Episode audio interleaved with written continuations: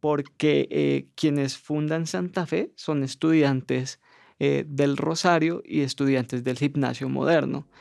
Eh, se dice que lo fundan en Café Pasaje y pues precisamente por el lugar en donde está, año tras año cuando cumple años el equipo, es acá donde terminan llegando los hinchas.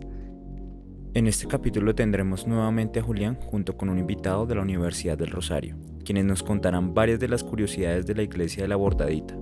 Soltamos esta fuga de audio. Bienvenidos al podcast Fugado, Fundación Gilberto Alzate Avendaño.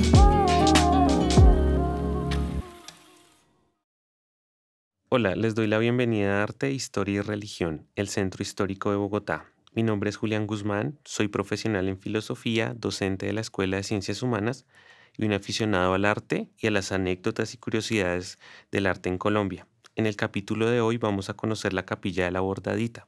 Para eso contamos con un invitado muy especial, Steven Jurado. Steven es estudiante de historia de último semestre de la Universidad del Rosario. En los últimos años ha trabajado con el museo y su área de interés es la historia cultural e historia intelectual en el siglo XIX.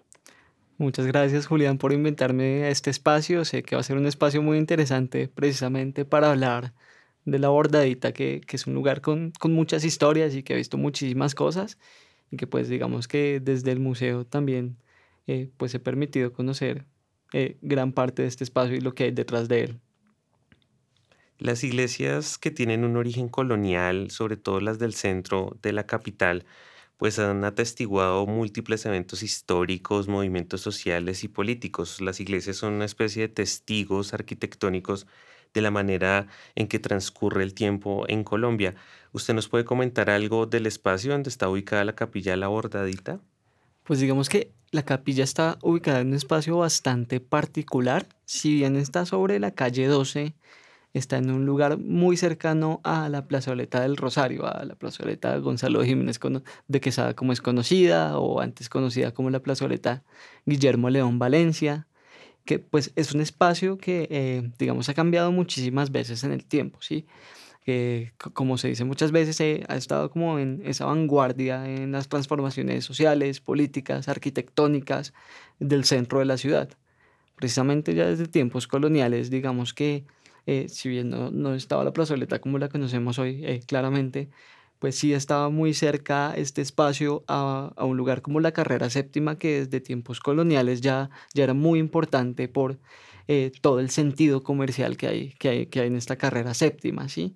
Digamos que todo este, toda esta ruta de la sal, como, como, como era llamada, de cierta manera era bastante importante porque era el camino comercial central era también este camino que daba la salida de Bogotá, la entrada a Bogotá.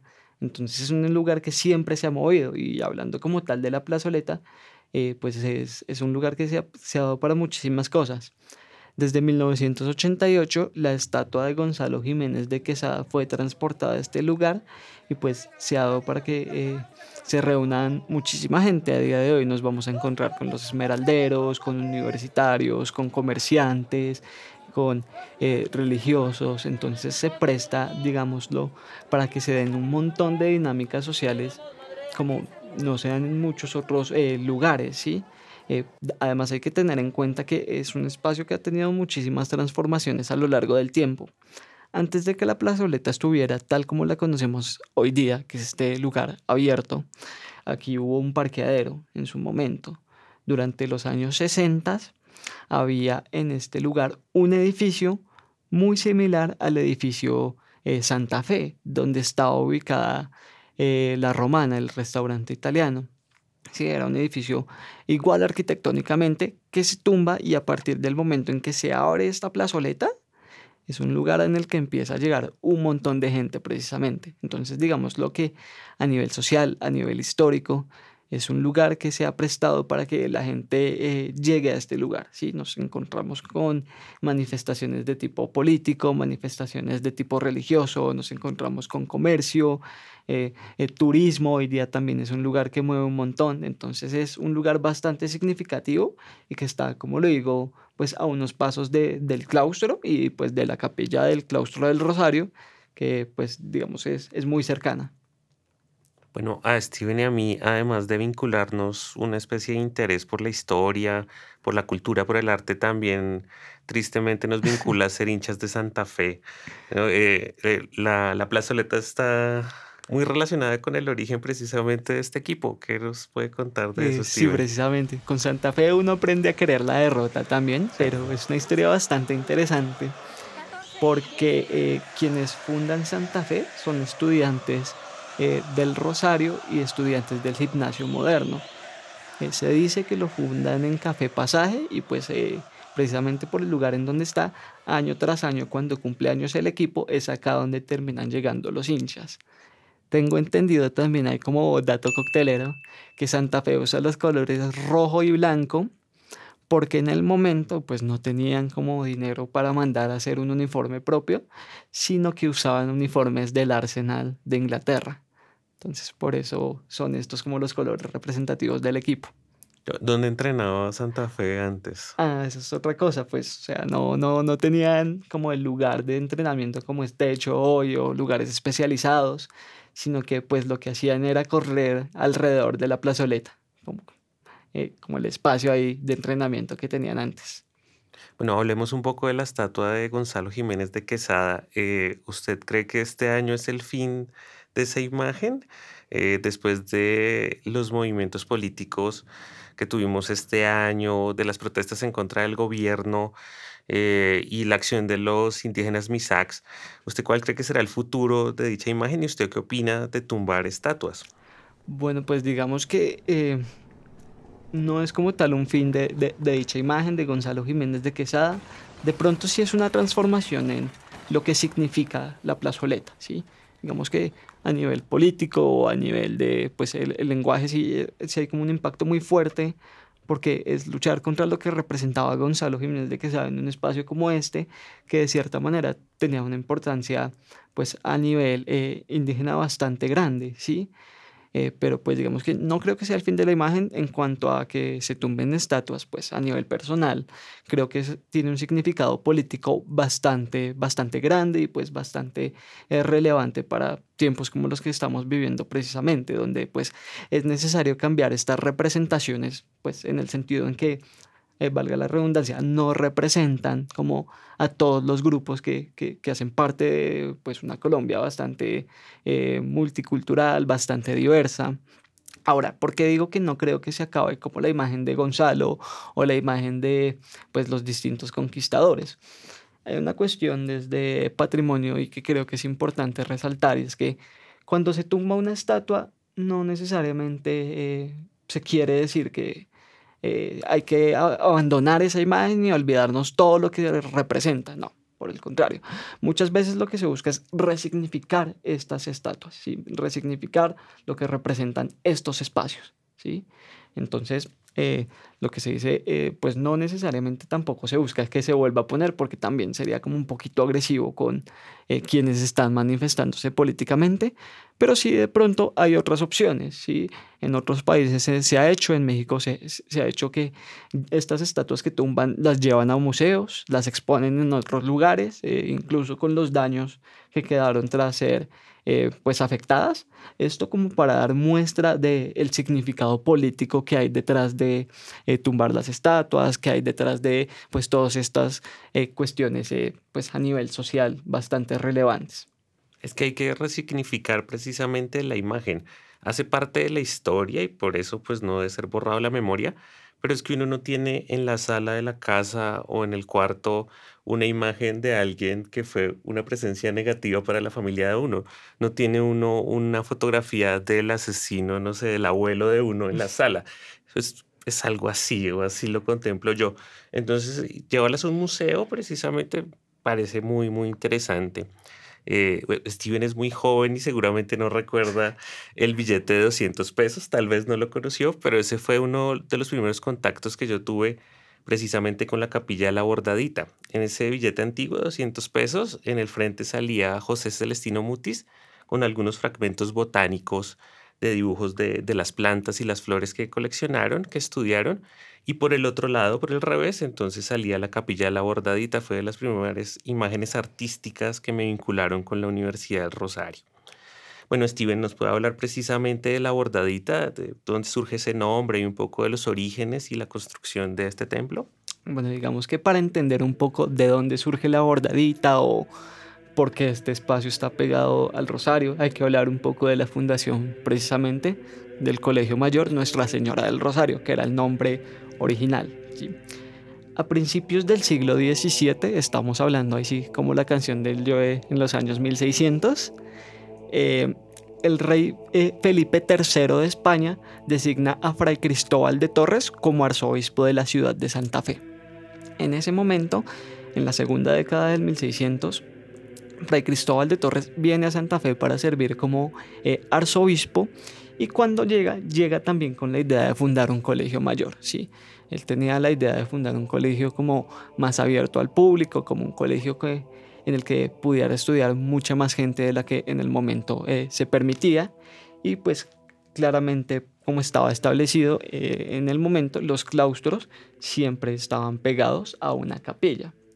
En este caso, la capilla La Bordadita toma este nombre eh, porque la imagen de, de, la capilla es la Virgen de la Bordadita, que es literalmente una Virgen bordada.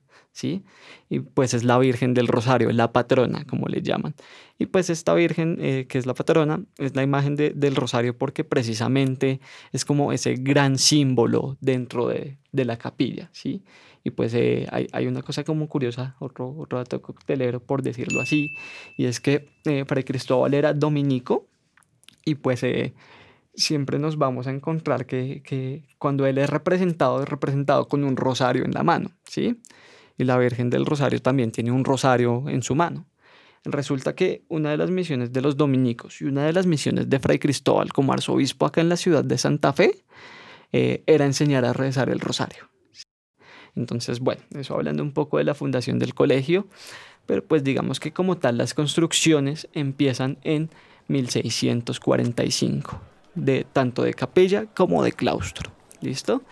Eh, es una construcción que empieza de manera conjunta y es importante tener en cuenta que eh, en el momento Fray Cristóbal de Torres decidió no, no, no pedir ayuda ni a su comunidad religiosa, que eran los dominicos, ni pedir ayuda al rey, sino que él lo que quería era hacer una universidad de cierta manera independiente y toma sus bienes, toma sus posesiones, toma eh, su dinero para fundar el colegio mayor. ¿Listo? Entonces a partir del 45 se funda el colegio y termina siendo pues dándosele como eh, la, cédula real firmada por, ya por el hijo de Felipe III que es Felipe IV, eh, pues eh, como la cédula real para que pueda fundar el Rosario en el año 1653, para ser exactos, el 18 de diciembre. Entendamos qué es un claustro. Un claustro, pues digamos que a nivel arquitectónico es como un, espacio designado en el que pues nos vamos a encontrar eh, una construcción de tipo cuadrado, por decirlo así. Eh, generalmente son eh, de, dos, de dos plantas, dos pisos y que está sostenido por arcos. lo, lo interesante del claustro es que siempre va a tener un patio central abierto y pues lo que permite es que siempre pueda estarse como teniendo vista a todo el lugar. ¿sí? Eh, a propósito de, esta pregunta, eh, digamos que se toma la idea de claustro también, no solo porque a nivel arquitectónico en el momento era bastante relevante, sino que entre la Universidad, eh, Colegio Mayor de Nuestra Señora del Rosario, para ser exactos, con el momento histórico, y la hoy Universidad de Salamanca, siempre ha habido como cierta conexión pues a nivel educativo, a nivel histórico, porque gran parte de la educación del momento eh, la toma Fray Cristóbal y la transporta acá al Colegio del Rosario. Eh, a nivel arquitectónico también. Eh, Salamanca en ese momento tenía un claustro que es del cual se toma mucha inspiración para construir el claustro del Rosario. Bueno, uno de los grandes motivos de orgullo de estudiantes, egresados, administrativos, es el proceso que vive la universidad en medio de, digamos, de las revoluciones y en medio de la independencia de Colombia herederos de la expedición botánica, herederos de ideas de la ilustración que influyen a estudiantes como Francisco José de Caldas, el sabio Caldas. Eh, eso tiene como una repercusión precisamente en el proceso de independencia. ¿Qué nos puede contar de la relación de la universidad con este proceso? pues como, como les venía contando, eh, eh, el, el, claustro es un espacio que pues está directamente vinculado como a gran parte de la historia pues, de la ciudad y a gran parte de la historia de, de, hoy del país. ¿sí? Entonces, precisamente por el punto en el que está, es un lugar que ha visto muchísimas cosas. Uno de esos procesos es precisamente eh, el proceso de independencia o la revolución de, de 1810. Y pues digamos que este fue un momento en el que muchos de los estudiantes de El Rosario eh, pues decidieron crear la Junta de Santa Fe, ¿sí?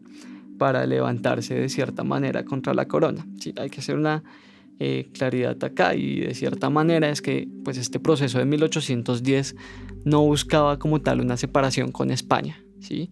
Muchas veces se cree como que en este punto ya los próceres eh, de la patria, así en este cuento clásico, querían separarse del rey, pero pues no, digamos que de cierta manera lo que buscaban, pues quienes estaban a la cabeza muchos, de muchos de estos procesos, era tener un reconocimiento frente a la corona, ¿sí? Porque pues muchos de los que lideraron estos procesos eran hijos de españoles o tenían una tradición española también detrás y lo que querían era que fueran representados en España de igual manera, porque pues estamos hablando que el territorio que le pertenecía a España acá en el Reino de Granada era bastante grande, sí, bastante, bastante grande. Y en las cortes allá en la península ibérica, la representación de eh, los criollos era mucho menor eh, pues en relación a los representantes de, de, las distintas partes allá en España. Entonces digamos que este proceso fue algo que fue creciendo poco a poco a partir de, de 1810 a tal punto que eh, pues hacia 1816 cuando eh, pues los españoles pueden retomar el poder de parte de los territorios que habían perdido acá porque qué pasa en España en ese momento el rey eh, Fernando VII había sido depuesto de, de, su trono por Napoleón Bonaparte, ¿sí?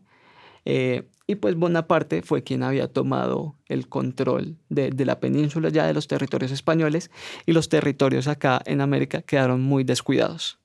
Entonces se forman juntas acá en muchos lugares del reino de Granada para mantener la soberanía nacional eh, y evitar como que la República Francesa llegara en algún momento y pues evitar también como perder la soberanía frente a, otro lugar. Entonces, cuando Fernando VII vuelve a su trono, eh, manda a Pablo Morillo para retomar pues las tierras que estaban acá. Eh, porque pues digamos que sí se vio como de cierta manera una ofensa que se formaran juntas, ¿sí?